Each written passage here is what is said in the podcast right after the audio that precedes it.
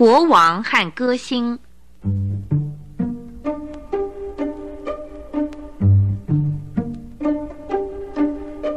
常燕导播，葛大卫配音录音，李若梅主讲。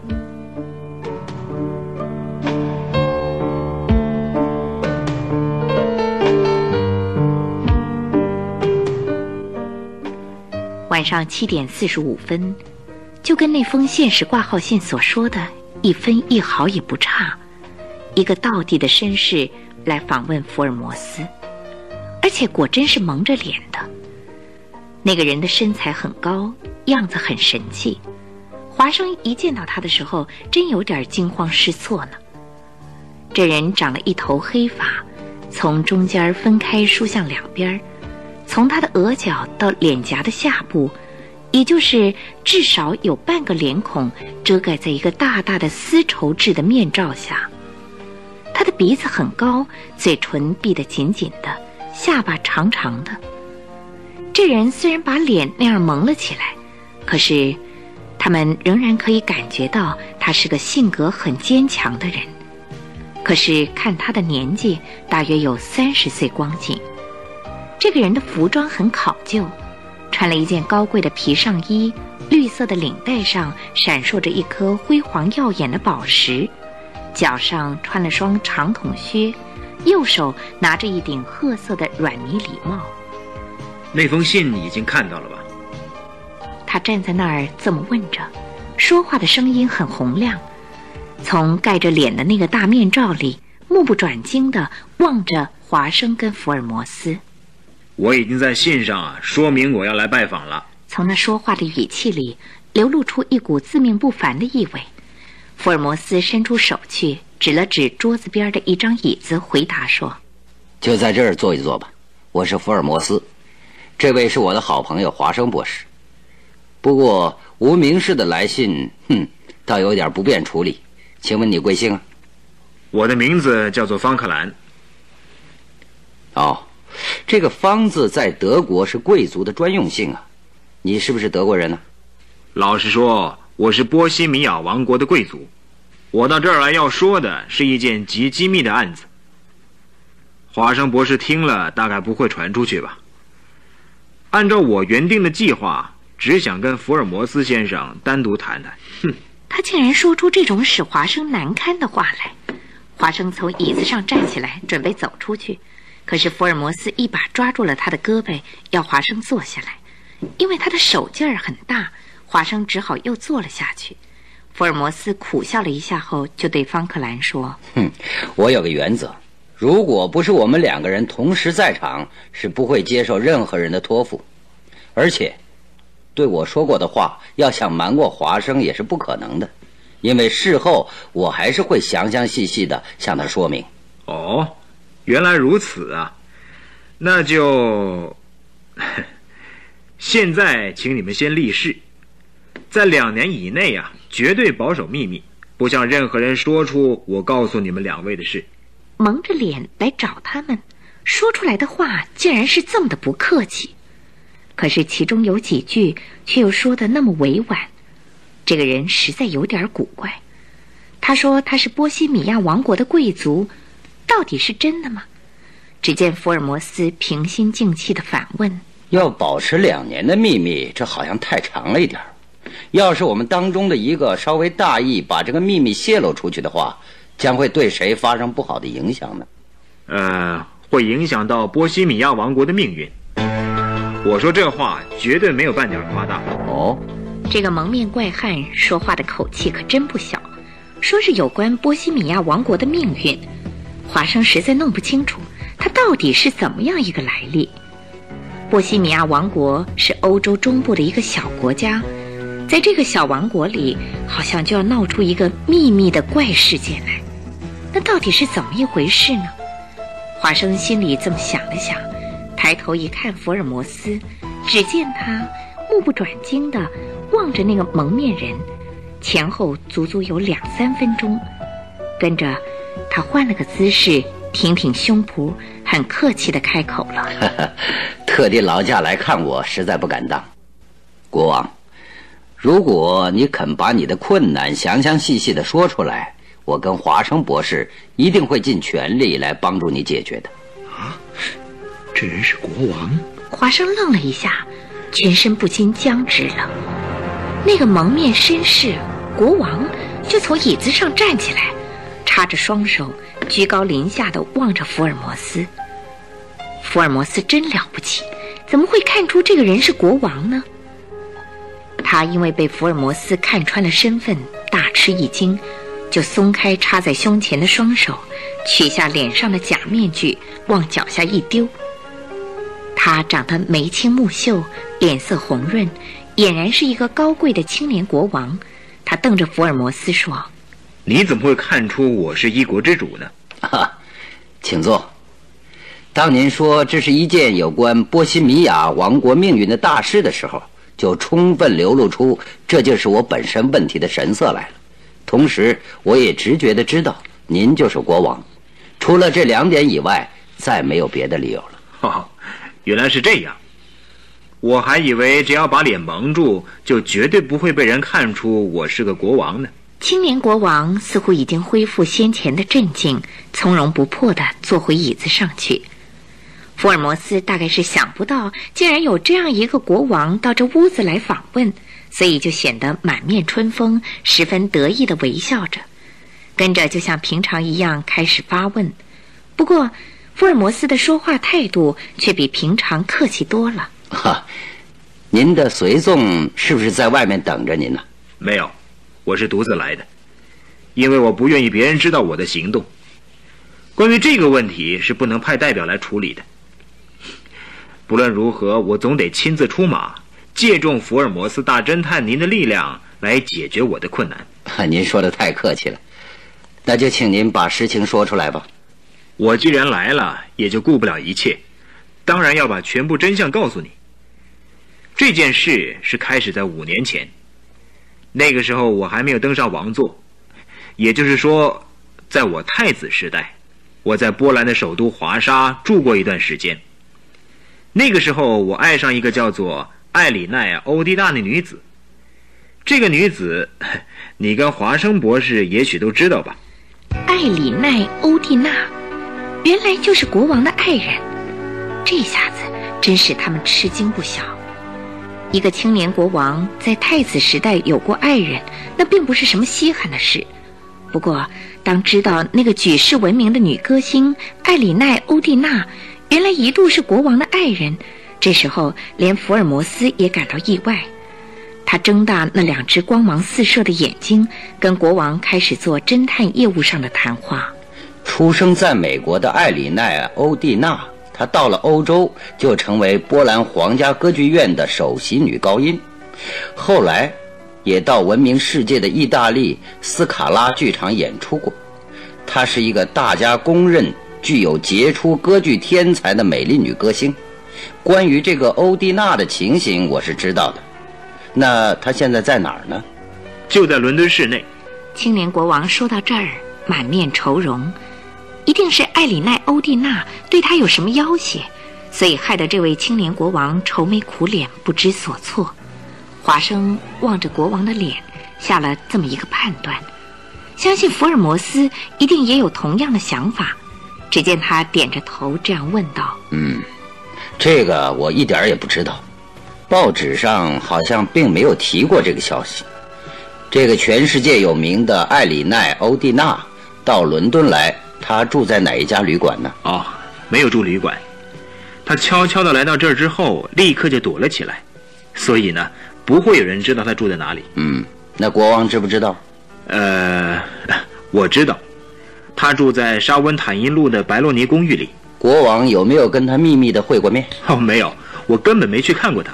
嗯，那么现在你跟他是怎么样的关系呢？什么关系也没有啊。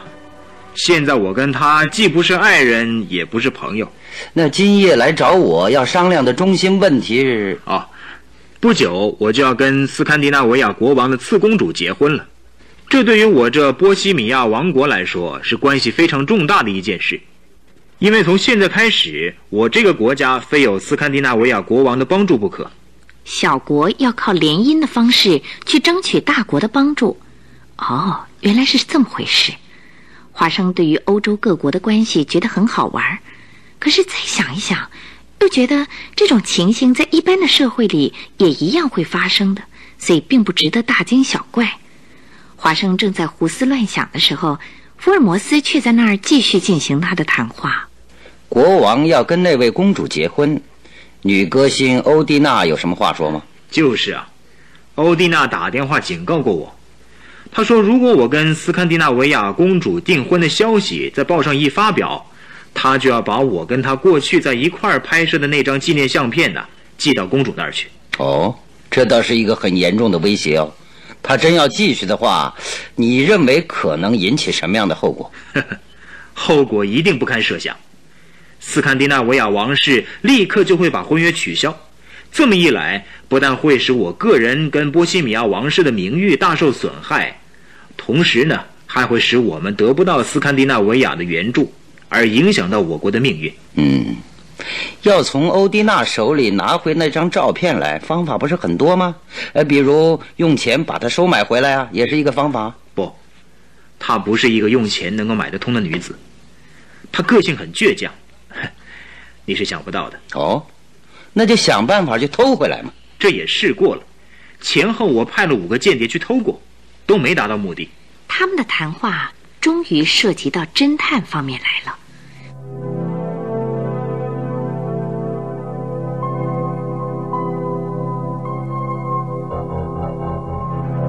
华生不声不响地坐在一边，目不转睛地望着这个来找他们商量这个国际案件的波西米亚国王。福尔摩斯对于这个青年国王的话，比华生更感觉到兴趣。他隔着一张桌子，伸长了脖子，很热心地听了国王说话。你派出去的那些间谍，怎么会前后五次都没有偷到那张照片呢？那么他们都是怎么去动手的呢？哦。我派人到欧蒂娜的房间里去偷那张照片，前后去过两次。嗯，尽管到处都搜遍了，始终没有找到。那另外三次呢？趁他外出的时候，派人抢夺他的皮包，可是皮包尽管抢到了三次，里面却没有那张照片。嗯，他一定是把那张照片藏在什么秘密的地方。所以啊，你派去的那些人，尽管是能干，还是达不到目的。是啊，实在没有办法。我觉得这个案子没有什么可怪之处，只觉得很好玩。看福尔摩斯的样子，好像十分的高兴。可是青年国王的脸孔却更加红了。他突然大声吼道：“哎，福尔摩斯，这哪是什么好玩不好玩的问题啊？对我来说是一个要命的大问题啊！那些无能的侦探根本办不了这件事。我知道你是一个有真本领的大侦探。”所以特地亲自来拜托你。看您太客气了，我当然要尽我的力量来试一试。不过，如果不认为这很好玩，就提不起办案的兴趣来了。所以我才这样说的。国王跟斯堪的纳维亚公主的婚约，打算在什么时候正式发表呢？双方的公使都已经说定了，下个星期一就要发表。嗯，今天是星期四，照您说来，只有三天了。时间的确是非常急迫，我现在不敢说能不能在这三天之内把那张照片取回来，所以我要你拿出全副力量，赶紧把它拿回来。如果你能够在三天之内，就是在这个礼拜礼拜天晚上之前把那张照片拿回来的话，我一定把我的国土波西米亚的一个州领土让给你。哦。福尔摩斯把嘴凑在华生的耳朵边小声地说：“哎，华生啊，你听到没有？我们可以分到一个州的领土了，在波西米亚国内成立一个小小的独立国，我们来建立一个理想国家，真是妙极了！哎，你认为这样好不好啊？当然妙极了，不过恐怕是在说梦话呢。国王，您刚才说的，只是开个玩笑呢，还是真心话？”哼。我是一国之主，怎么能够信口雌黄呢？既然我说出来要分送一个州给您，当然是真的。在这三天之内，如果把那张照片拿了回来，我一定送一个州的土地给福尔摩斯跟您。为了保证我的诺言，我可以立誓绝不反悔。波西米亚虽然是个小国，可是把这国内的一个州的地方送给福尔摩斯跟华生，他们一拿到这块土地，就可以像福尔摩斯说的，去建立一个理想的小国。他们可以创制新宪法，选举国会议员。不过，先得决定的是这新独立国家到底该起个一个怎么样的国名呢？国旗又该怎么设计呢？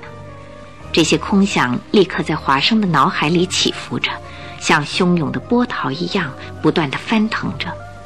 福尔摩斯还不是一样，一听国王那样认真的立下了绝不反悔的誓言，他的嘴里就哦的应了一声，欢天喜地地说：“啊，国王，你立下了这个誓言，真是我们的光荣。在三天之内，我们一定把那张照片拿回来交给国王。”呃，不过为了办案的参考啊，还得请您答复我们两三个问题。国王曾经在我们面前说过，欧蒂娜的性格非常刚强，可是单说她刚强还不能使我们充分了解她，所以请您把她详细的介绍一下。哦，关于这一点，为了使你们容易达成任务起见，的确有必要。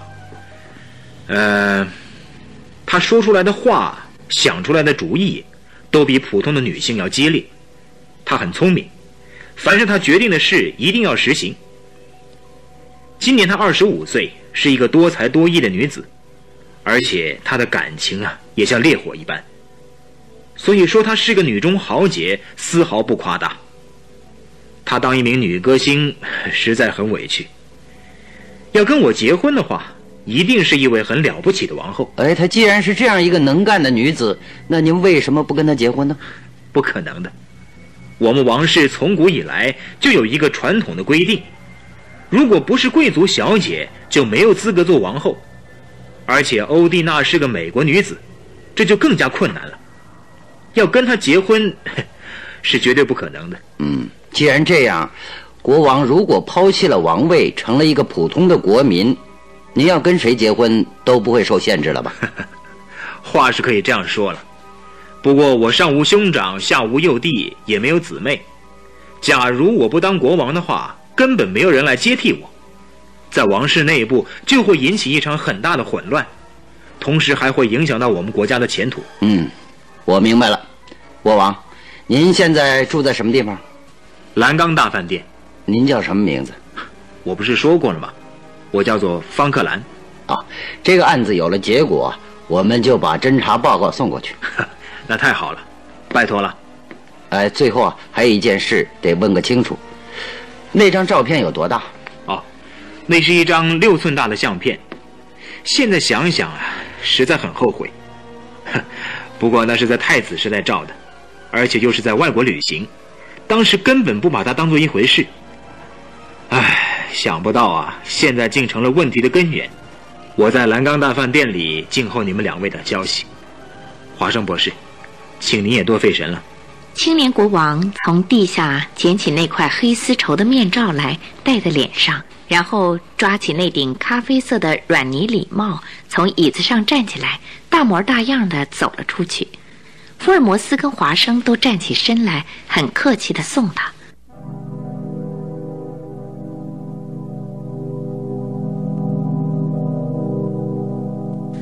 那个蒙面的青年国王走出去以后，福尔摩斯和华生觉得又惊又喜，就兴奋地打开了话匣子。福尔摩斯，你看怎么样？我们两个人呐，可以在欧洲建立起一个小小的独立国了。在政治上，我们可以创造一套理想的体制，好给世界各国做个榜样。这不是惊天动地的大事业吗？华生博士啊，你大概是想做个这个国家的总统吧？总统当然是您老兄了，从大侦探到大总统，这不是很好吗？我呢，哎，就马虎点当个副总统算了。哎呀呵，你真会安排啊！哎，可是万一那些国民不选我们，那怎么办呢？哎呀，那怎么会呢？我们总得要想办法让他们选我们呢。我们可以这样向他们宣传：我们一定依照国民的希望来处理政务，一定要在五年计划下建设起人类历史上从未曾有过的一个崭新的社会。那真是一件再痛快没有的事儿了。呃，可是，福尔摩斯，刚刚来过的那个青年国王，他到底是真货还是冒牌货？我想，总不会来个冒充青年国王的家伙，那么大吹大擂。来吊我们胃口！哎呀，怎么会是假的呢？他在登上国王宝座的时候拍下的照片，曾经在报纸上登过，所以啊，绝不会假。嗯，而且啊，大约在一年以前，他曾经在伦敦露过面，有好多人见过他，所以啊，他不得不在夜里蒙起脸来到这儿来的。不过，像这样愿意分一部分领土做侦破案子的报酬的顾客，哎。这倒是第一次上门来的事儿哦。嗯，哎，那个青年国王的真实姓名你知不知道？哎呦，那很长哎，我记得是威廉·亨尔姆·戈德修拉伊西基斯斯蒙德方奥尔姆雪坦因，同时也称为卡塞尔华尔根雪坦因大公，你记得吗？哎呦，这么长的姓名。怎么记得住呢？哎，你知道吗？那个斯堪的纳维亚王国的二公主，也是一个以个性倔强出名的女子。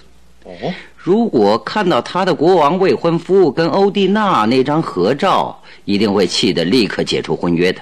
嗯，而且啊，她还会想出种种的方法来报复。这样一来，我们的理想的独立国岂不是像做梦一样烟消云散了吗？就因为这样。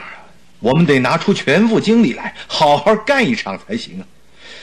不过，这三天之内找回那张照片来，可真有这样的希望？嗯，现在就得动脑筋了，先要想出一个怎么样着手的方法来。不过，要着手去干，当然是明天早晨的事儿了。唉，如果失败了，那一个州的领土也就落空了。是啊，能不能当总统跟副总统，就得看这一招了。这个案子对于我们的命运实在太有关系了。好，我们好好干一场吧。对我们来说啊，这真是一个从没有过的大案子。嗯。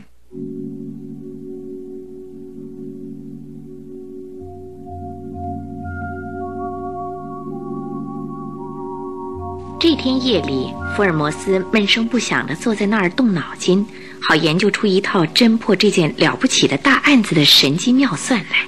好，好，好，我躲开你，让你静静的去想出一个妙计来啊！华生说着，就走进寝室里去，很快就睡着了。不过，并没有做当选副总统的好梦。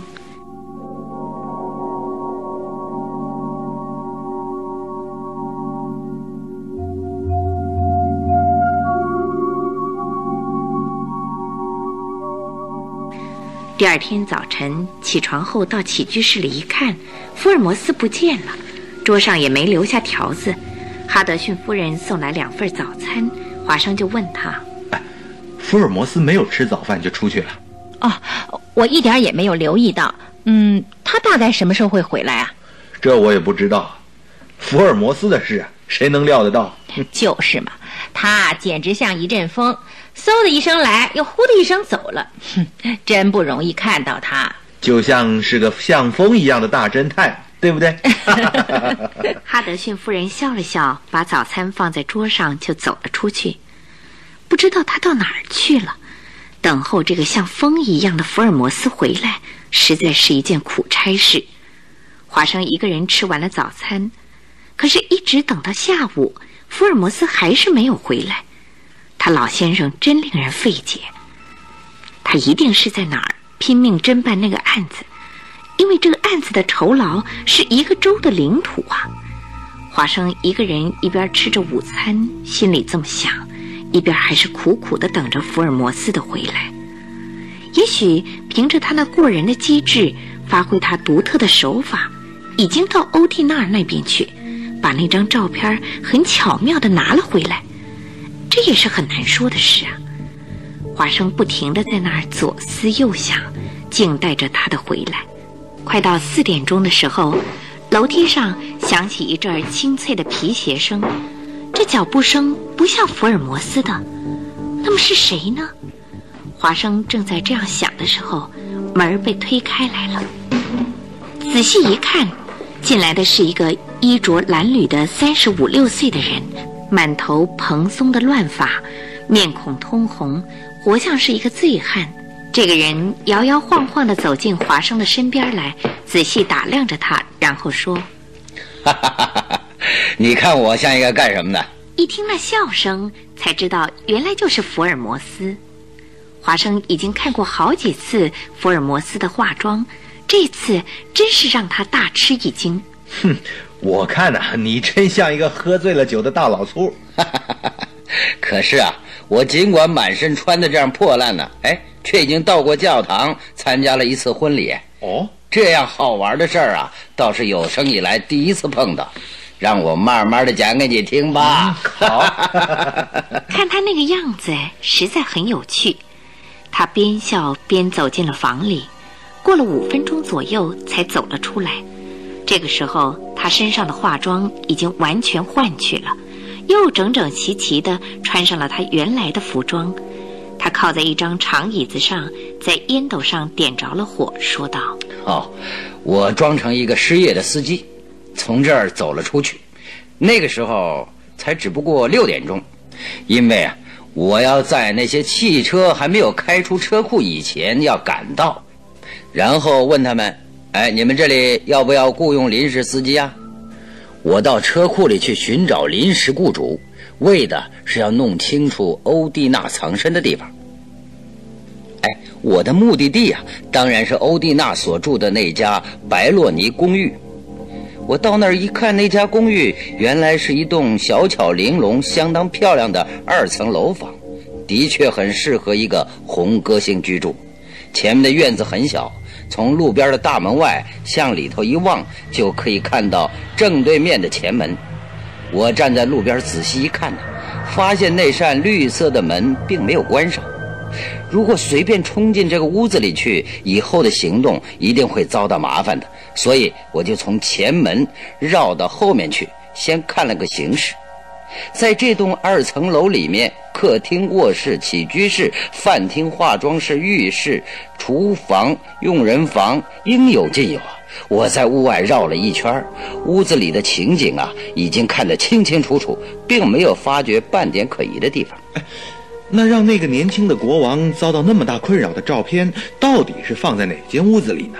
不管一个人的直觉是如何的灵敏，但是在屋外东看看西望望，是找不出答案来的。福尔摩斯表示，他在附近找到了一个汽车间，就走进去看了看。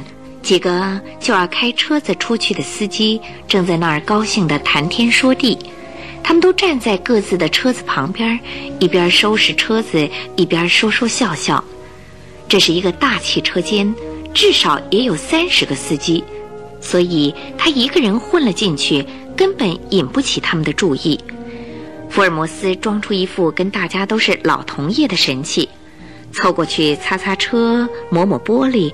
给大家帮忙，一边也跟着大家说说笑笑，顺便也跟他们打听点消息。这些喜欢说笑的司机听他这么一问，就有人很感兴趣地说：“哦，你是说那个住在白洛尼公寓的女人呐？像她那么漂亮的女人，伦敦尽管这么大，恐怕也找不出第二个喽。”这个人大声一说，大家立刻把话题集中到他的身上去。在他们的谈话中，福尔摩斯听了印象最深刻的几句是：“哎，有一个人每天都去看他，不知道那是一个什么样的人呢？哎，那个人呢是一个黑头发、黑眼睛，样子啊很神气的年轻小伙子。哎，我也看过几次啊。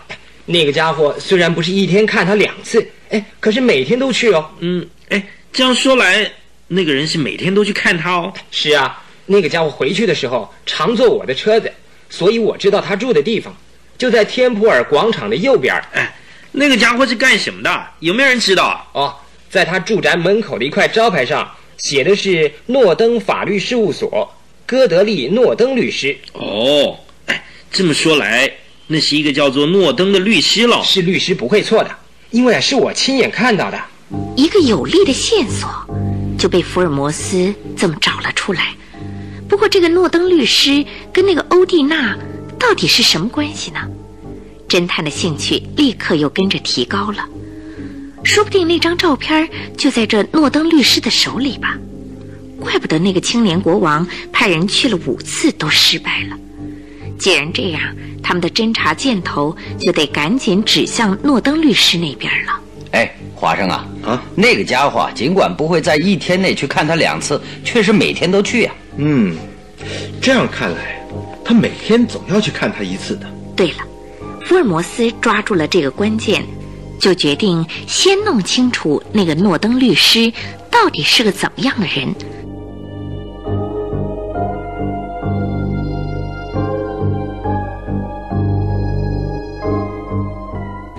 决定了之后，就守候在白洛尼公寓门口，好看看那个诺登律师到底是个怎么样的人物。福尔摩斯打扮成工人的模样，徘徊在白洛尼公寓附近的路上。这样化妆，诺登律师看到他的时候，大概也不会认出来吧。等到将近三点钟的时候，呵，来了，一辆开足马力的汽车直开了过来，到门口就停住了。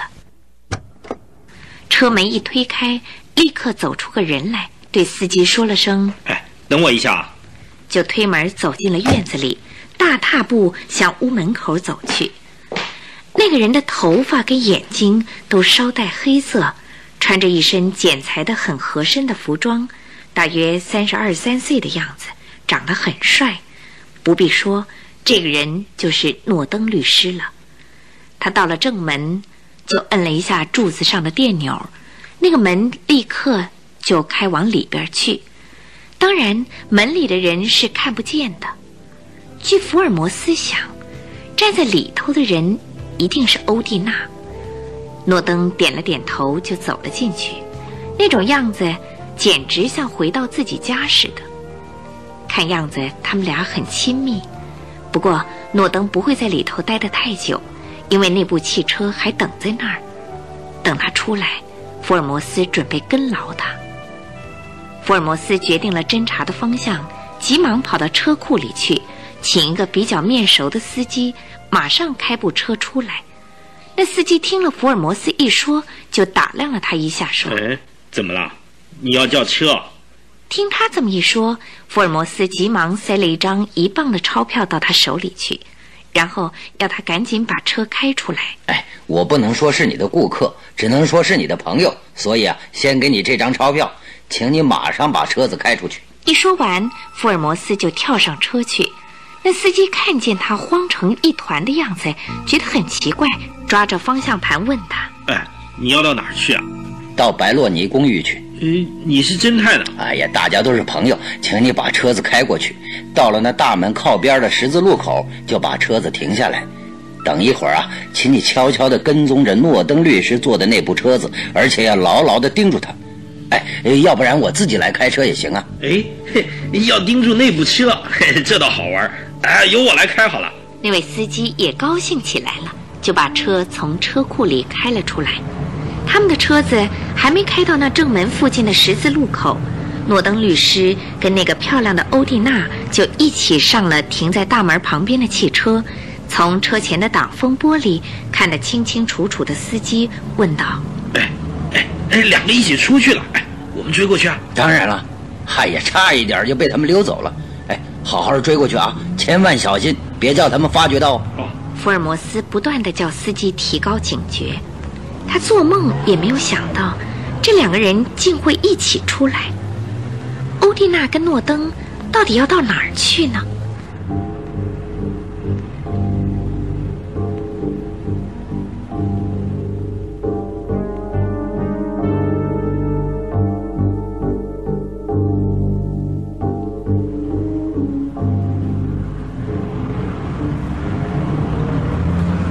大约二十分钟以后，他们的那部车竟在圣莫尼卡教堂门口停了下来。他们走上了教堂门前的石阶，到了教堂大门口的时候，大门正好开着，他们就急急忙忙走进教堂里去。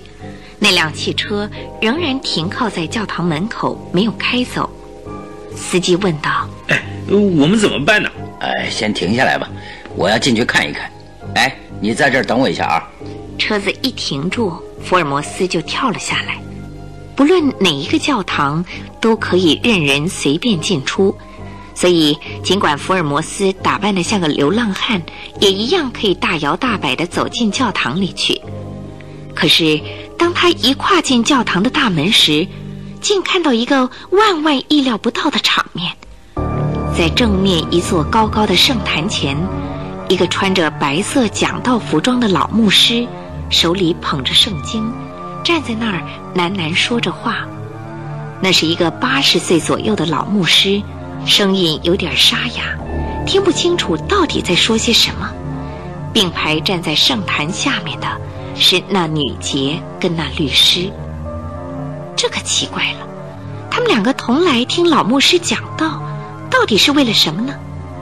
于是福尔摩斯不顾一切走到他们两个人的背后去。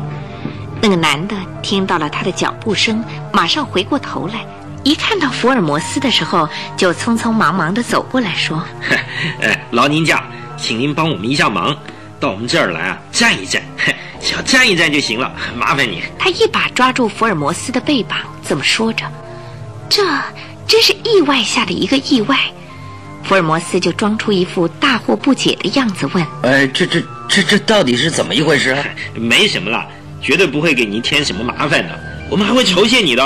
哎，只要站三分钟就行。劳驾劳驾。这个素不相识的人拉住福尔摩斯的背膀，一直把他拉到圣坛下面去。福尔摩斯故意蹒跚着脚步，装出一副很惊慌的神色来，在圣坛下站定下来。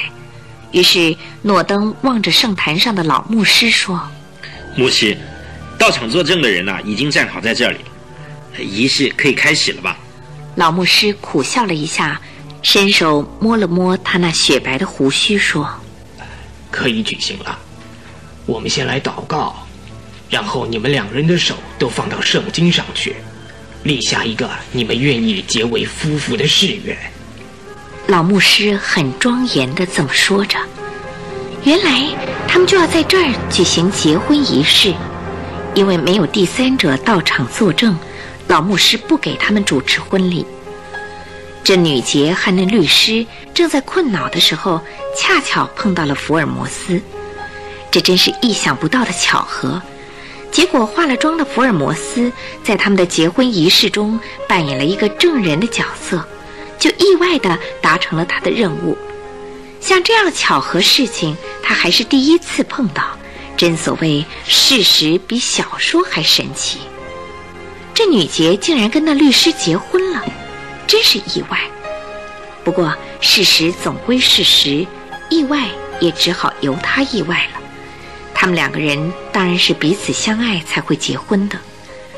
这么看来，欧蒂娜跟那青年国王一起照的那张相片不会放在他爱人诺登手里的。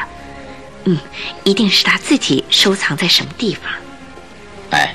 华生啊，嗯，这张引起大问题的照片呢，今天夜里我们一定要把它弄到我们的手里来。我们要建设一个独立国的美梦，非这样做是不能实现的。嗯，拿到这张照片的一套方法我已经设计好了，让我从头告诉你。好，同时呢，需要你的帮忙，没有你的协助，我一个人实在是无能为力。福尔摩斯这样对华生说着，而华生紧跟着问他：“那教堂里的结婚仪式完了以后？”你就跟他们分手了吗？我怎么会就跟他们分开呢？那新娘子欧蒂娜比新郎诺登律师更加客气，向我千谢万谢，还用他那娇滴滴的声音对我这样说：“ 这点小意思，请你收下吧。”他从皮包里啊掏出一样东西给我，我还以为是什么小玩意儿。哎呦，接到手里一看，才知道是一个金锁片。哦，嗨，这倒不错，可以留作纪念了。我当然接受下来了，我打算把它挂在表链上。哎，接着这一对新夫妇就走出教堂的大门。当时我听到欧蒂娜很高兴地说：“ 今天晚上七点钟，我要回到白洛尼公寓去整理整理我的东西。”因此啊，我知道今天晚上七点，我们的女杰是在她的公寓里。嗯，他们两个人呢，到了马路边就走进那辆等在那里的汽车。那个车子要开到哪里去，我已经没有跟踪的必要，因为呢，那张照片并没有放在诺登那里。嗯，据我的推测，一定是收藏在白洛尼公寓他自己的房间里。现在啊，就得赶紧想个方法，到白洛尼公寓把那张照片拿出来，然后才回到家里来了。那你参加那场婚礼，那个女杰跟律师没有发觉你是福尔摩斯吗？哎呀，他们刚举行过结婚仪式，正卿卿我我，哪会注意到我呢？嗯，那个女杰会这样大意吗？不过说他聪明，哎，实在是没错。这只是一时的大意，哼哼，我也很想见见他。今天晚上你就可以看到他了，真的吗？这样听来啊，今天晚上要在白洛尼公寓展开一场侦探战了。当然了，我们到底啊能不能到波西米亚去建立一个小独立国，就要看今天晚上这一场作战了。我们两个人呢，一起到了那女杰所住的公寓附近。我就会被人抬进她的公寓里去。哦，谁抬你进去？到了那边，你自然就会知道的。哎，不过那个时候你绝不可动手，你只要保持镇静，在旁边看着就行了。啊，叫我在那里旁观就可以了？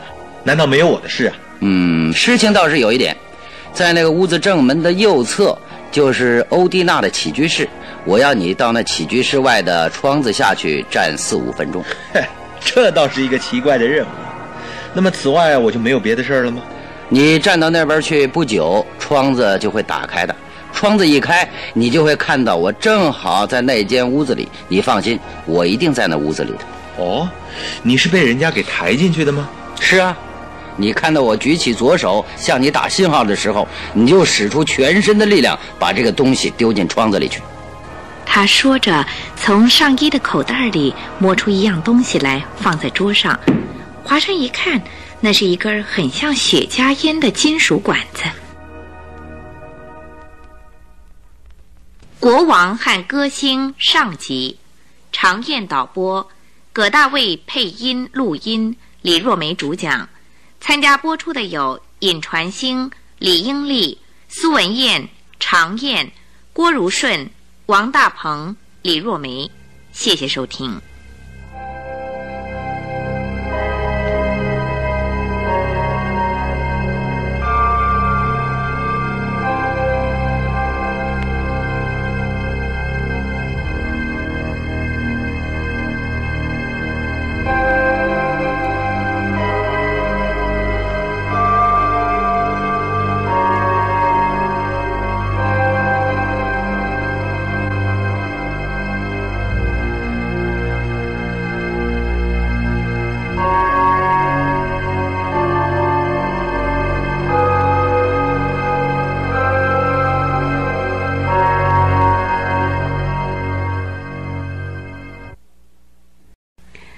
国王和歌星，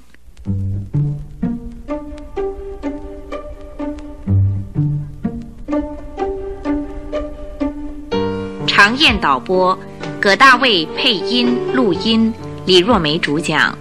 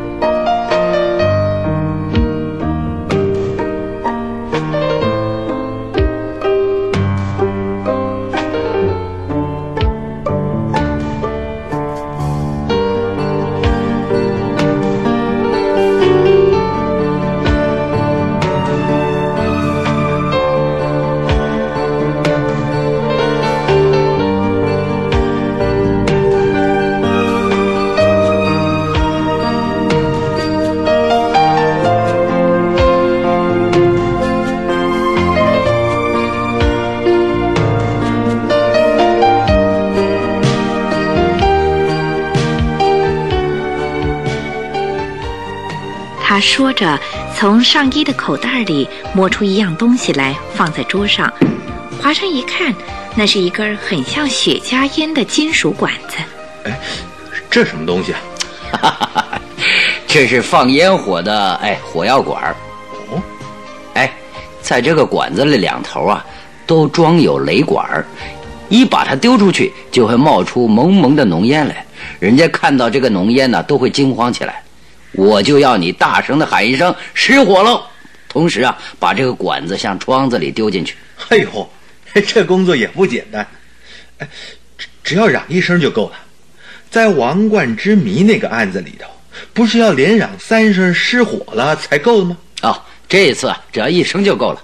在房里的女杰啊，一看到周围冒起了浓烟，又听到有人喊叫失火的声音，当然大吃一惊啊，急忙从她收藏的地方去抢那张照片出来。这样由她自己动手拿出来，比我自己去寻找可要省事儿多了。可是你有把握那张照片的确放在她身边吗？那是一张六寸大的照片呢，放在身边实在太不方便，在妇女的服装里头绝对装不进去的。嗯，所以他一看到屋子失火了，一定会手忙脚乱的，赶紧把那张照片从秘密收藏的地方抢出来。话虽然这样说，事后如果他到警局里去告我们一状，说是福尔摩斯跟华生博士放火烧他的寓所。那我们不是要倒霉了吗？那只是一支烟火管喷出来的一股浓烟跟一阵火焰，事后只要扫一下地、擦一下墙壁，就不会留下痕迹啊。所以啊，绝不至于构成纵火罪的。而且呢，前后只有三四分钟，一下子就会熄灭的嘛。哦，那么我在染过一身失火了以后，那就没有什么事要做了。哎，你赶紧跑到大门外面去啊，在右边的十字路口等着我。我一看到那女爵拿出那张照片来，我就去抢过来，一抢到手就跑到你那儿去。到那个时候，我们的冒险作战已经大功告成，然后我们就坐车赶到蓝钢大饭店去，去看那个青年国王，对不对？那当然了，我们把照片拿给他，要他在证明书上签字。那张证明书上当然要写明白，把波西米亚的一个州送给福尔摩斯和华生博士。你看好不好啊？不错，今天晚上的一场冒险就将要诞生一个独立国的正副总统了。哎，是啊，哎，我们现在就可以开始准备了。哦，好，这只会放出烟火来的雷管就交给你保管。嗯，交给我好了，一切啊我都明白了。华生接过了雷管，放好在裤子的口袋里。福尔摩斯就走进他的寝室里。过了五六分钟，他从房里走出来。这次他在头上戴了顶淡灰色的礼帽，上衣也是灰色的，下面穿了一条灯芯绒的裤子，打了一条绿色领带，领带上面扣了一只珍珠别针，完全像一个时髦的青年绅士的打扮。不但他身上改换了装束，连他脸上的神色跟他的动作也都变了样子，成了另外一个人。华生先生，你看我像个怎么样的人？说话的声音也完全不同了，华生听了觉得很奇怪。到了傍晚六点五十分，华生跟福尔摩斯两个人就从后门悄悄地溜了出去。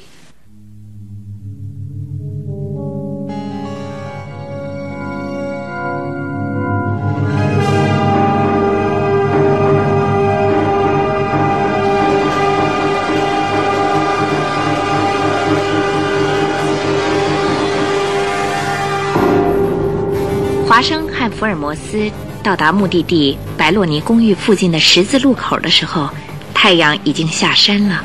华生因为不放心，所以又问了一下福尔摩斯：“福尔摩斯，欧蒂娜从教堂里出来的时候，的确在石阶上说过‘我今天晚上七点钟要回家去一趟’这句话吗？”“是啊，他这样说过的。”“哎，现在已经是七点钟了。”福尔摩斯说着，向那公寓的大门口打量了一下。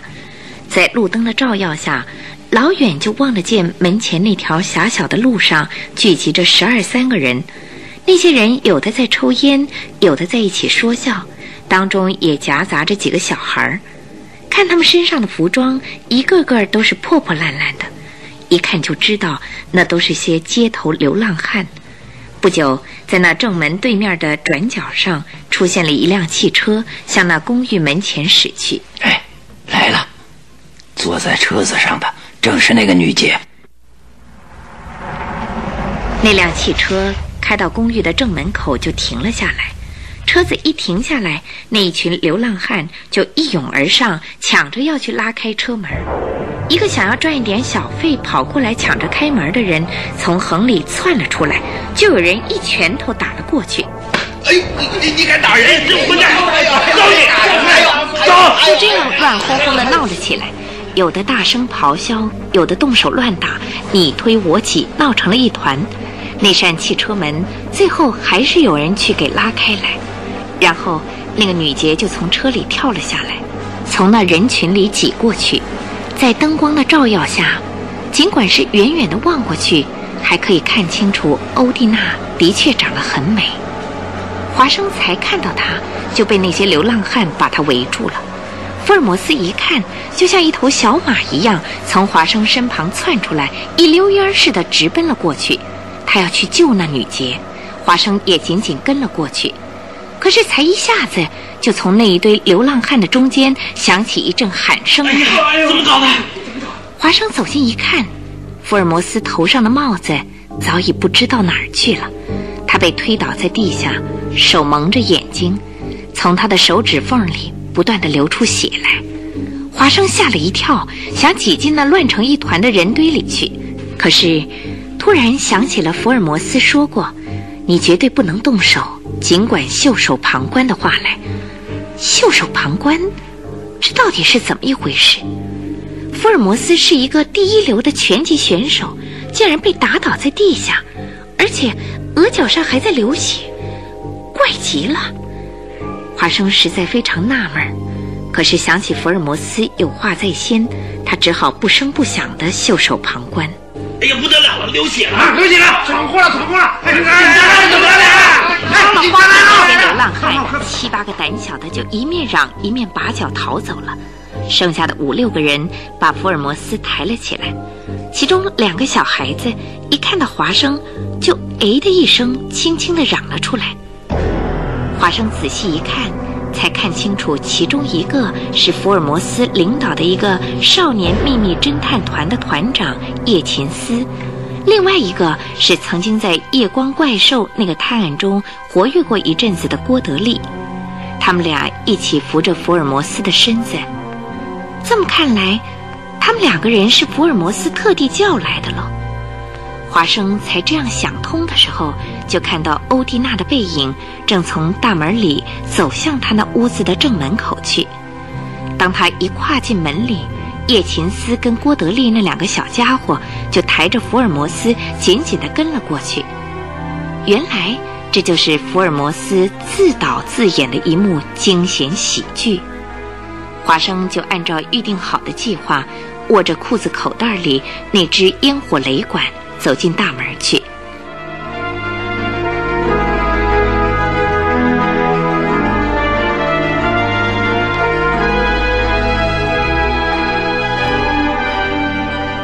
欧蒂娜一走进门，就回过头来问：“哎，这位先生受的伤是不是很重啊？”“怎么不重啊？已经昏过去了。你不给他急救的话，说不定马上就死了。”欧蒂娜一听，吓得花容失色，急忙推开那扇绿漆的大门，说：“啊，那把他抬进来，赶快！”他嚷着，就先转身跑向屋里去。血流满面的福尔摩斯就被抬到屋里去了。一出惊险喜剧，竟然演得这么的有声有色。这一下该轮到华生来表演了。他振作起精神，急忙绕到正门右侧的起居室外边去。站好在窗口下面，屋子里的天花板上亮着一盏电灯，窗帘是黄色的。华生在那边站了四五分钟，窗帘就哗啦一声向两边分开来。这个时候，从窗外望进去，可以清楚地看到屋内的情形。华生向里边窥探了一下，福尔摩斯横在靠右边的一张长椅子上。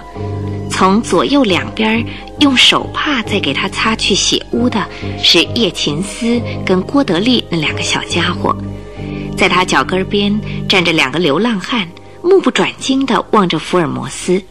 左边是欧蒂娜，她抓着双手，满面愁容地站在那儿。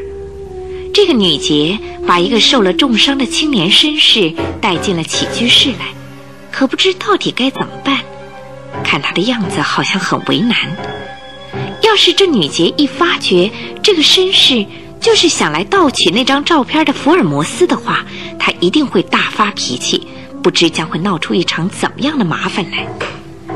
华生正在这么想着，看见横在长椅子上的福尔摩斯突然举起他的右手来了。华生就把握在手里的那只烟火雷管，用足力气往窗子里丢了进去。落到地下的响声，同时嘘了一声才过去，立刻就冒出一道红光来，满屋子里立刻笼罩着蒙蒙的浓烟。火，失火了！华生用足力气这样大叫了一声，飞也似的拔腿就跑，逃出大门后，绕到十字路口，躲在树后边。这个时候，华生尽管跑得上气不接下气，心里还在那儿着急着。福尔摩斯，赶快把那张照片弄到手，跑到我这里来吧！快点，快点！他那两条腿一直抖个不停。七八分钟过去了，这七八分钟的时间，在华生的感觉里好像很长似的，因为能不能当总统跟副总统，马上就要揭晓了。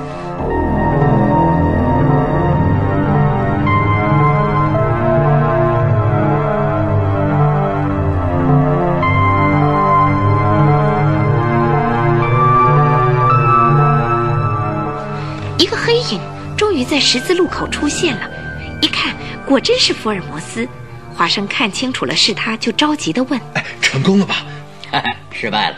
啊？怎么搞的？哦，虽然说失败了，可是也成功了。哎，回去吧，我们边走边谈吧。华生看看他脸上的表情，还是那么愉快。福尔摩斯迈着轻松的脚步，沿着马路的右边走回去，一边走，华生一边不停地问他。哎，福尔摩斯，你说是失败了，可也是成功了。那那张照片你到底拿到手了没有？嗯她尽管是一个了不起的女杰，可是，一看到屋子里冒起浓烟来，又听到了你喊那一声失火了，就吓昏了头，奔到门边的一根柱子旁边，伸出手去，用力的在一个电灯开关旁边摁了一下。哎，原来啊，那儿有一个电钮，他用力一摁呐，一块木板就开了，跟着就露出一个四四方方的墙洞。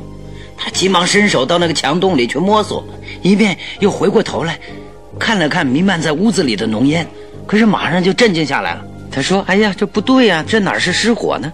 他这样说着，狠狠地向我瞪了一眼。那只在洞里摸索的手啊，哎，就缩了回来，急忙又摁了一下那个电钮，那块木板又把那个墙洞给盖住了，完全恢复原来的样子。哎，那个女杰啊，就头也不回的走了出去，不知道她到哪儿去了。怎么不见了？你听我再说下去啊！他已经亲自指点给我看过，那张照片就收藏在那个墙壁上的那个洞里。本来我当场就可以把那张照片拿到手，不过我又想了想，还是等明天早晨把那个青年国王带到那起居室里去，请他亲自动手从墙洞里拿出那张照片来，比较有意思。因为这样处理可以留下一个更有记录价值的场面。哎，你看怎么样？这样有趣的事是从来没有过的哦。嗨呀，这种事怎么可以开玩笑呢？你却又开起玩笑来。你办案子总像是在耍魔术，这个毛病以后可要改正过来才好。哎呦，又挨华生博士的官腔了。哼，哎，可是我在办理盗马记那件案子的时候，不是耍了一点花样吗？哎，你也在记录上称赞我是魔术师福尔摩斯，那个案子不是也很巧妙的侦破了吗？哎，可可是事情完全不同。这一次成功了，是能够分到波西米亚一个州的土地，我们可以去当总统跟副总统啊。这我并不是不知道，不过一到了可以耍一下魔术的时候，我心里就痒痒的耐不住了，哎，不知不觉的，哎，就又耍了出来了。哎呀，你这个毛病啊，实在要不得。哎，那叶琴斯跟郭德利那两个小孩到底怎么了？哎，那两个机警的小家伙，嘿，还有那两个流浪汉。听到你喊了声失火了，就依照预定的计划，急忙从屋子里跑出去了。哦，原来你事先早就跟那两个小家伙讲好了。当然了，我还叫他们去约了一伙流浪汉来，挤在门口的那十二三个人呢，就是他们两个约来的。嗯，他们先是在门口骚扰，等到那个女杰的车子一到，就在车门旁边你推我挤的胡闹。看我一冲到他们圈子里去，就把我打倒在地上了。这些人的表演实在非常成功啊！哎，叶琴思跟郭德利真可以说是这一群人中的两个少年明星哦。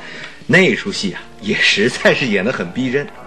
你倒下去之后，就伸手把脸给捂住了，立刻从手指缝里流出了鲜血来。我看那个鲜血并不是真正的血，而是类似鲜血的液体吧？哎，叫你给说对了。不过抬进光亮的屋子里去以后，那是很容易看出来的了。所以我早就跟那两个小家伙说好了，一进屋子里去就拿手帕把我的脸盖起来。同时呢，并且叫他们遮住我的脸，以后就立刻去拉开窗帘，打开那扇窗子。福尔摩斯摇头摆脑，十分得意地跟华生说出了这段经过来。福尔摩斯诚然是一个大侦探，同时也是一个大魔术师。华生和福尔摩斯两个人一路上边走边说，走到培格路寓所的时候，快到八点钟了，天空没有一片云。只有那些星星在对着他们挤眉弄眼，风一点儿也没有。街上挤满了出来散步的人，他们夹在人群里，才走到寓所门口的时候，忽然听到有人叫了一声“福尔摩斯先生”。这个声音是从后边传来的。福尔摩斯急忙回过头去看了看，华生也跟着回过头去。谁在叫他呢？路边的灯光很暗淡。一个头上戴着黑色鸭舌帽、全身黑色打扮的人，很快地挤进人群里去。他们只看到那个人的背影，没来得及看到他的面孔。刚才那叫了一声的，很可能就是那个人。为什么他要那样叫呢？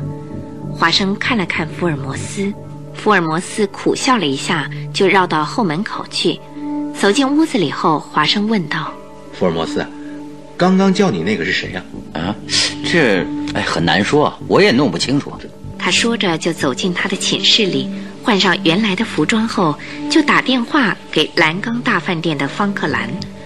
波西米亚国王方克兰亲自来接电话，他说话的声音还是跟昨天听到的一样，嗓门很大。是福尔摩斯先生吧？怎么样？好消息还是坏消息？是成功了百分之八十的好消息啊！我想明天早上七点半，请您到我这儿来一趟，好不好？什么事？在电话里不便说啊。不过您来了，马上就可以完成这件大事的。好，那我就来一趟。福尔摩斯挂掉电话之后，笑容满面，看他好像很得意的样子。华生问他：“魔术师可是要把那个国王骗到这儿来吗？”哼哼，少说闲话。你不是就要当副总统了吗？话倒是不错，不过啊，现在还像是在说梦话呢。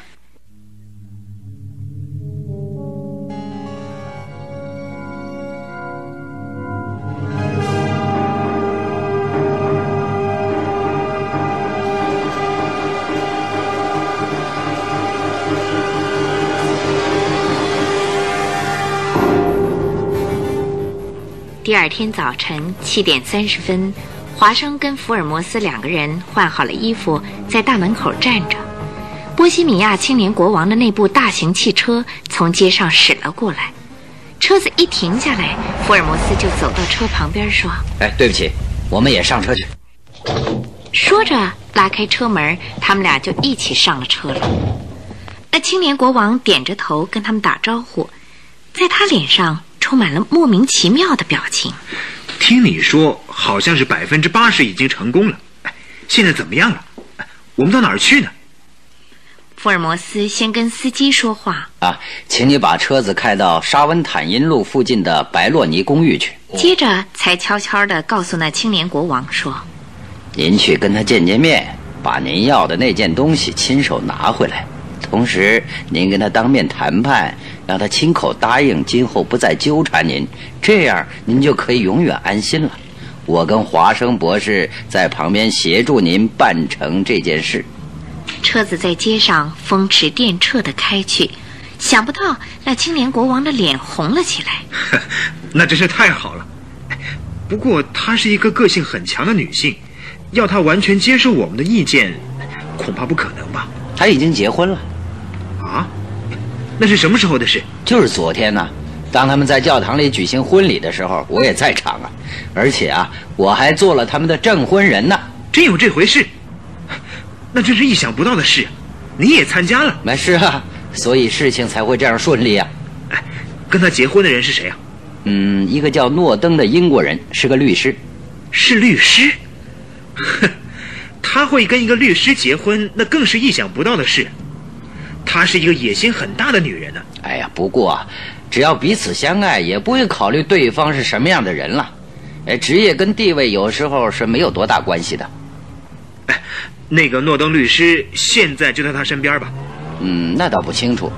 不过，就算他在那里，见见面又有什么关系呢？为什么？哎，因为您一见过诺登啊，嗨，以后啊，您就把欧蒂娜全给忘了。这样一了百了，不是很好吗？你是这样想的吗？嗯，欧蒂娜终于结婚了。青年国王这样说完，车子就驶往白洛尼公寓了。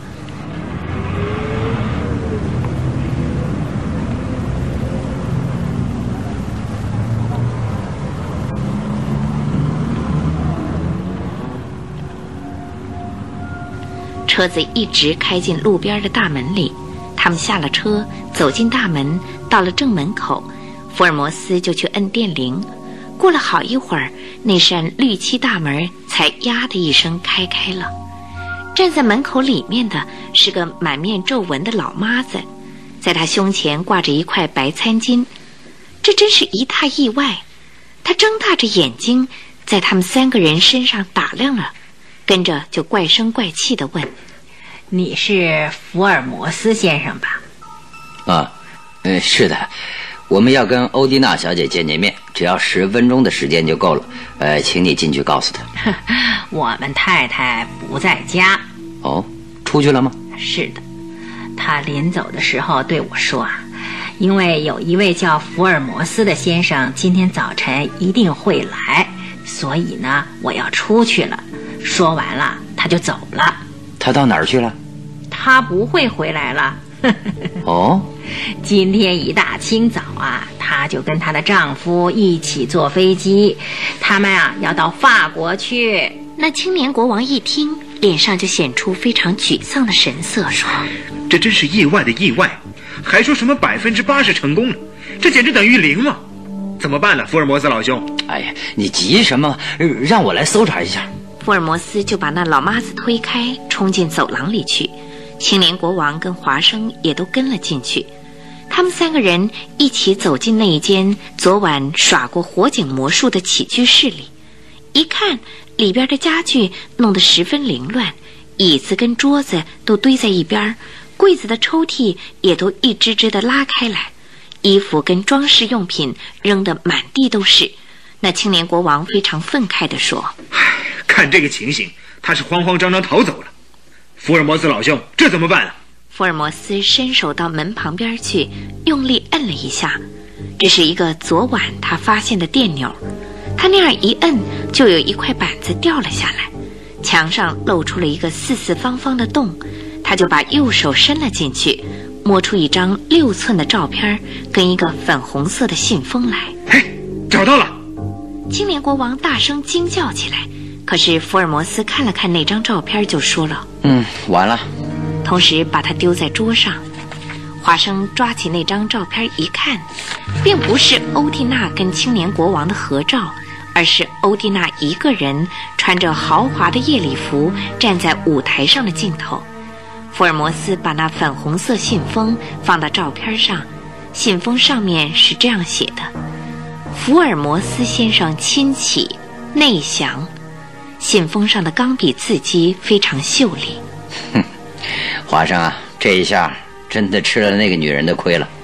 勉强苦笑了一下，福尔摩斯就从那个粉红色的信封里抽出一张信件来，摊开在桌上。他们三个人都低下头去看，那是用紫色墨水写的。福尔摩斯先生，你果然是一个名不虚传的大侦探。你表演的这一手实在了不起。我从下车的那个时候起，完全听你摆布，上足了你的当。可是起居室窗外的那一声失火了，哼，实在喊得太不高明了。我一听那声音不对劲儿，才发觉那股浓烟也有问题，当时就意识到那是怎么一回事。事实上，诺登早已向我下过警告，要我提高警觉，提防大侦探福尔摩斯插进一脚来。他认为波西米亚国王如果要商量怎么对付我的话，一定会去找那个大名鼎鼎的侦探福尔摩斯的。如果福尔摩斯一出面，我们就输定了。因此，千万不能大意。福尔摩斯先生，你实在太可怕了！在那弥漫了一屋子浓烟的房间里，仰面朝天躺在一张长椅子上，血流满面的那个青年绅士，身上的服装竟是那样的时髦。不过，那两只眼睛的光芒却特别锐利。当时我就察觉到，这可能是福尔摩斯先生的化妆吧。终于，我完全明白了，那屋子里的浓烟，那脸上的血污，都是大侦探的杰作。我心里一难过，就离开那儿，走到二楼去。总怪我自己不小心，才吃到了这场大亏。我一想到这福尔摩斯竟是这么的神通广大，气得坐在椅子上发抖。那个时候，我一想到福尔摩斯大侦探一定是受了波西米亚国王的请托来拿回那张照片的，这怎么办才好呢？我真是害怕极了，我吓得全身抖个不停。可是我很快就镇静下来，我决定马上化妆起来，当着福尔摩斯的面拆穿他的秘密。好在我有一顶舞台化妆用的黑色鸭舌帽，跟一套黑色服装在这儿，我就换上了这套黑色的服装。同时，我脚上也换上了一双男士的皮鞋，然后悄悄走下楼去，到那间起居室里一看，那个化了妆的大侦探福尔摩斯先生，跟他手下的几个少年，还有那两个流浪汉，都已经走光了，留在地下的一根管子。我捡起来一看，一定就是刚才用来吓唬人的烟火的雷管。屋子里虽然还是烟雾弥漫着，不过已经没有刚才那么厉害。我又去摸摸那个收藏照片的地方，因为我相信目光锐利的大侦探绝不会放过他的。结果却大大的出乎我的意料，那张照片还是好好的放在那儿，这倒反而使我大吃一惊。福尔摩斯先生，你那样化了妆跑到这儿来，结果却留下这照片不拿走，你到底跑到我这儿来干什么呢？我实在很奇怪。接着我急忙跑出门去。福尔摩斯先生，我是打算要追出去跟踪在你后边，来侦查一下这个可怕的大侦探的行动。急急忙忙跑到十字路口一看，那个化了妆的福尔摩斯先生跟另外一个绅士靠在一起。一面在交头接耳的说话，一面在那儿急匆匆的赶路。我从后面看得非常清楚。另外那个人可能就是在窗外大叫失火了的那位仁兄，他可能就是写了一本《大侦探福尔摩斯》的那位华生博士吧。我一面这么想，一面从后面追过去，因为我始终是在树荫下走着的。所以，福尔摩斯先生还有那位华生博士，可能都没有发觉到吧？你们两个一路向前走去，我也一路跟在你们后面。走到培格路的时候，我想要听听你们到底在说些什么，于是就走进你们的背后。可是仔细一想，那未免太冒险了，还是离你们远一点的好。不过走到行人拥挤的地方，我怕跟你们失散了，就紧跟在你们后面。看你们的神情，还是半点也没有察觉到。到了一所住宅门前的时候，我相信那可能就是你们的住处，因为你们绕向后门口去。我决定就在这儿跟你们分开算了。为了要向你们告别，我就叫了一声“福尔摩斯先生”。我这样喊了一声，就挤向人堆里去了。那时候，福尔摩斯先生好像也注意到有人在叫他的名字。后来我就搭了一部计程车回家去，在车子里，我仔细一想，觉得诺登先生的确有先见之明。今天晚上福尔摩斯先生到我的住处来，闹出来的那场把戏，一定是受了波西米亚国王的委托。要是这是事实的话，福尔摩斯先生，就请你把下面的话转告国王。我想，最好还是把这封信也给国王看一遍。起初，波西米亚国王的确是真心爱我的，我也很爱他。可是到了后来，他竟然这样告诉我：如果对方不是王族或者是贵族，我是不能跟他结婚的。我一听到他这句冷酷无情的话，浑身就凉了半截儿。如果他对我的确有真挚的爱情的话，就是失掉王位也要跟我结婚的。我对他实在太失望。所以就下决心离开他。冷酷的国王啊，但愿你真能够跟那个美丽的斯堪的纳维亚公主结婚。我祝福你们白头偕老，爱河永浴。我本来一直在想，到底要不要把我们的那张纪念照片寄到公主那儿去。现在我已经跟一个新的爱人诺登结了婚，心头已经感到无限的满足，所以到了现在。对于向国王复仇的念头已经一扫而空，所以，请国王尽量放心吧。不过那张照片我还是不想放手，因为国王今后到底会不会做出不利于我的举动来，我实在不能放心。万一国王对我或是对诺登先生有什么不利的企图的时候，为了保护我们自身，我只好把那张纪念照片寄到公主那边去。关于我跟国王的经过，诺登先生也已经知道了，因为我全都告诉了他。关于那张照片，诺登也是这么说。还是放在手头的好，如果把它丢掉或者是销毁，就等于失去了一件护身的宝贝。这张照片呢，以后归我收藏吧。不过，我一直把这张照片放在一个秘密的场所。这一次，福尔摩斯明明已经发现了，怎么不拿？却空着双手回去了呢。今天一清早，为了商量我已经说过的到欧洲去旅行的事，诺登到我这儿来，我把昨晚的事情全盘告诉了他，他就惊慌失措地说：“哎呀，这可不得了啊！福尔摩斯一出面啊，怎么逃得过他的魔掌？他昨儿晚上啊，没有把照片拿走，无非啊是要和华生博士、波西米亚国王一起到这儿来，好让国王亲自动手把那张照片取回去的。”在福尔摩斯看来啊，要这样完成他的任务才够痛快。那既然这样，说不定马上就会来的。福尔摩斯的行动往往快得让人来不及对付。我们马上整理行装，赶紧搭飞机到巴黎去，也好让这个大侦探扑个空。好，我们就走。好不容易找出了这张纪念照片来，却使你们大失所望。昨天晚上还劳您耍了那么一场热闹的把戏，实在很抱歉。所以，我就把一张我单人的相片连同匆忙留下的这封信一起送给你。波西米亚国王华生博士前病死之后，再见。正要飞到巴黎去的诺登的新夫人欧蒂娜敬上。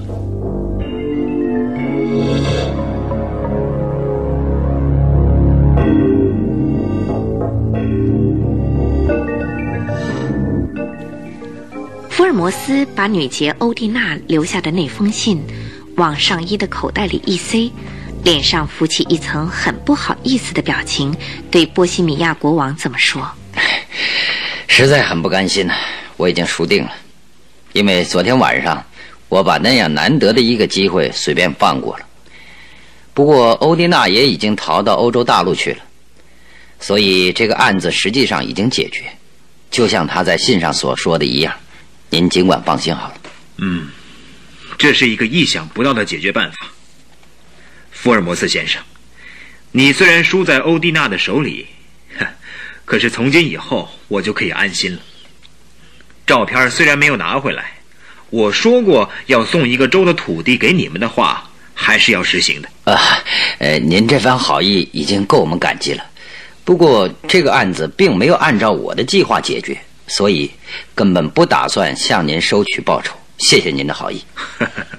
你真客气，实在难得，我会永远感激不尽的。福尔摩斯先生，华生博士，来，我们握握手。他们三个人热烈地握了一次手。青年国王回到蓝钢大饭店去了。他并不像欧蒂娜的信里所说的是个冷酷的国王。华生和福尔摩斯两个人一起回到培格路的寓所里去。一回到家里，福尔摩斯就躺在长椅子上，叼着烟斗，望着天花板出神。哼，华生啊，当总统、副总统的梦都幻灭了，这一次可失败的很惨呐。这也能算是大侦探吗？福尔摩斯竟然自己开起自己的玩笑来。华生也因为好梦破碎了，心头好不自在，就这样回答着：“哼哼。”怪啊，只怪欧蒂娜那个女杰啊，实在太精明了。被称为女杰的，哪有不精明能干的道理呢？说句实在话，你失败的案子，对手一定是女的。间谍大王那个案子，所以办垮了，也因为对方是个夫人的缘故啊。对呀，因为对方是女人，所以结果胜败如何？我就不计较了。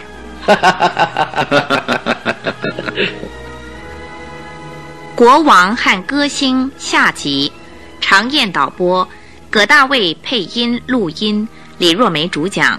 参加播出的有尹传星、李英丽、李若梅、王大鹏、郭如顺、常勤芬、苏文燕。谢谢收听。